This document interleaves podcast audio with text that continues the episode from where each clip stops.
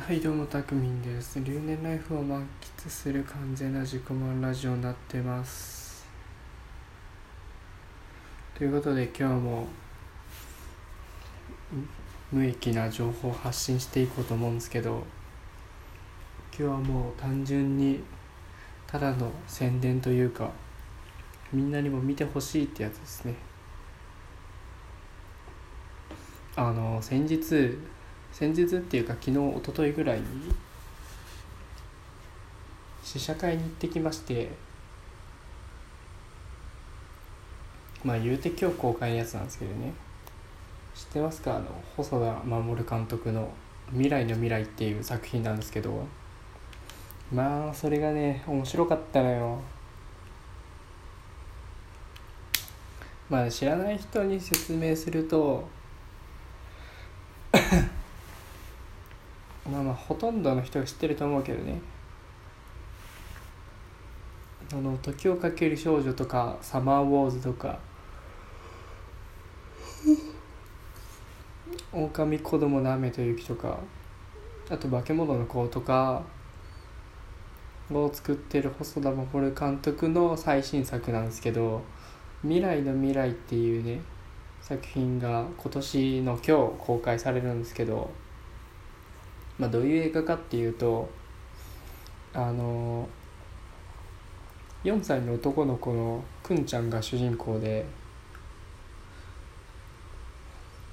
である日そのくんちゃんは一人っ子だったけどあの未来ちゃんっていう妹ができるんですね。その赤ちゃんが病院から帰ってくるみたいなシーンから始まるんですけどでそうなると急に兄弟ができてやっぱりお父さんもお母さんもそっちに愛情を注がれるというかそっちに構うじゃないですか。そうなるとやっぱ自分構ってくれなくなるからなんかそこの葛藤があったりとかする中で突然その未来から来た未来ちゃんに会うんですよ。女子高生の。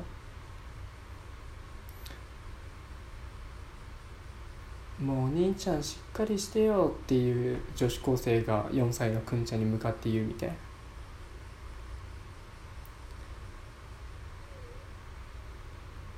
でそっからそれぞれの家族のお話になっていくんですけどもまあね何がいいってねそのまずくんちゃんの無邪気さがいいんですよね。もう本当に4歳とかね感情のままに動いてるからね。すごい可愛い。もう嫌なものは嫌だしやりたくものやりたくないものはやりたくないみたいな。もうずっと「母さんかまって」みたいな。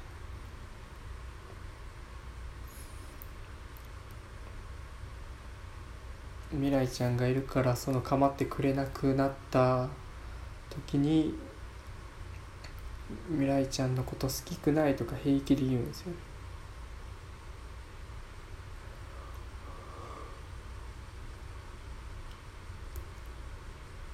でも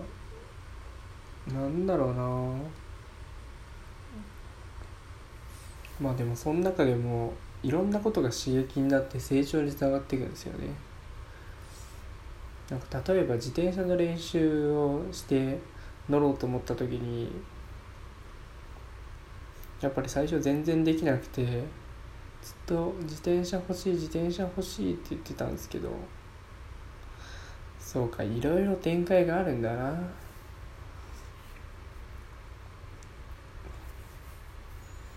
とかね自転車に乗れるようになるきっかけとかまあ、まずそもそもその自転車を買ってもらうずっと欲しい欲しいって言ってるけど買ってくれんなかったんですよ。お母さんが。でもそのための方法とかを買ってもらうために何をしたかみたいな方法をいろいろいろんなものから刺激を受けて成長していくみたいなのがちょっとずつ見れるんですけど。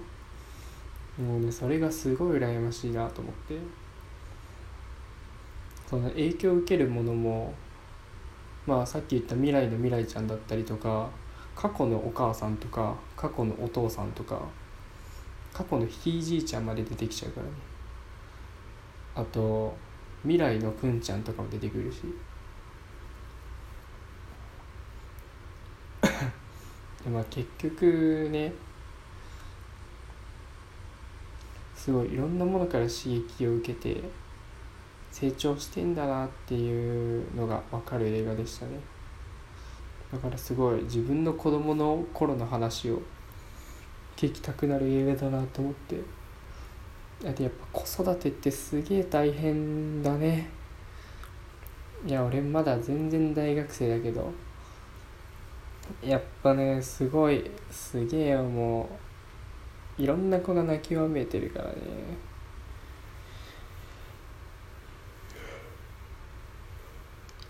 そりゃストレスになりますわって思うもん。でもでも子供好きだから欲しいけどね。あれ全然現実味が湧いてない。でもねちょっとちょっとだけ欲しくなくなったというかそんなに大変なんだなって思っちゃったな。まあまあこっからネタバレになっちゃうんですけど。まあ結局その未来の未来ちゃんとかはいないんですよね。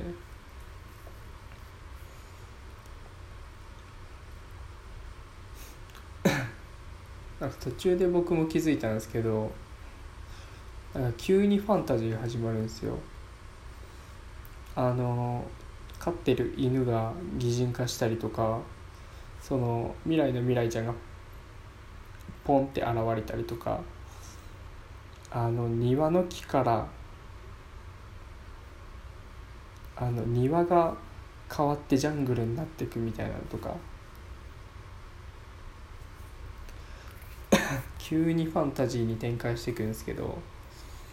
なんで意味がわからない人は多分疲れると思うんですよね。まあ全然意味を求めちゃいけないんですけどね。アニメーション映画は。その展開についていけないと思うんですけど。なんかそれは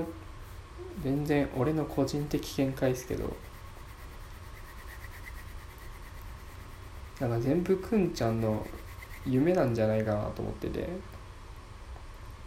実際未来の未来ちゃんの姿はまあ女子高生なんですけどあの直前っていうか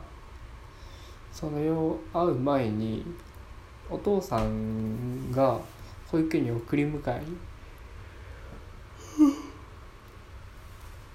に行くシーンがあるんですけどそのシーンでその女子高生のグループとすれ違うんですよ。でその女子高生グループの中に未来の未来ちゃんがいたりとか。あとお母さんがその自分のアルバムの写真を出してこれがいついつの私でこれがお父さんと出会った時の私でこれが大学生の時みたいな。これが小学校の時これが中学生の時みたいないう話をする時があってそれでなんとなく写真とかも見てるわけですよ子供時代の。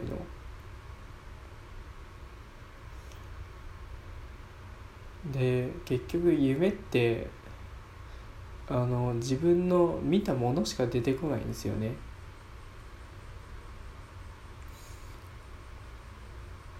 て言われてるんですけどだからその中でそのまあどう展開していくかはその人の妄想なんですけどその出てくる登場人物とかはやっぱ頭の中にある素材でしか作れないからそういうので補填して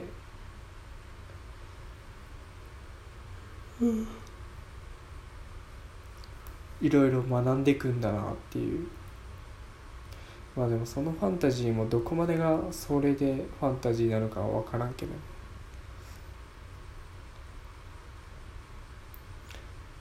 っていうまあお話ですよ。いやぜひぜひねどの世代の人も楽しめると思うんで見てください。はいネタバレ終了です。いややっぱ映画はいいね。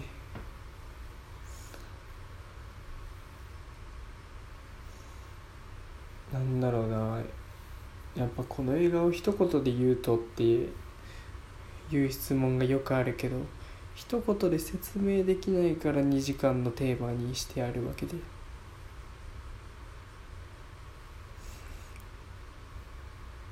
今回の映画も多分家族っていうテーマだったり子供っていう子供目線っていうテーマだったりとかあとまあ個々のお父さんもお母さんも未来ちゃんも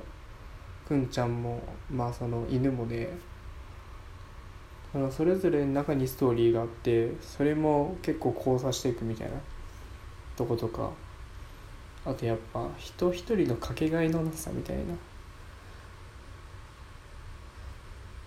のもテーマになってんじゃないかなっていう。いやでも結構そうだな。見た後はぜひねあの制作秘話とかの記事を読んでほしいですね。結構ツイッターとかなんだっけなライブドアニュースとかかな。細田守さんのそういうインタビューの記事があるんでそれをまた読んでみるとあこれはこういうことだったんだなっていうのが分かるんでぜひぜひ見てみてください。ということで俺は全然一切関わってないですけどただただおすすめするっていうラジオでした。未来の未来今日から公開なのでぜひ皆さん見てください。ではではまたまた。バイバーイ。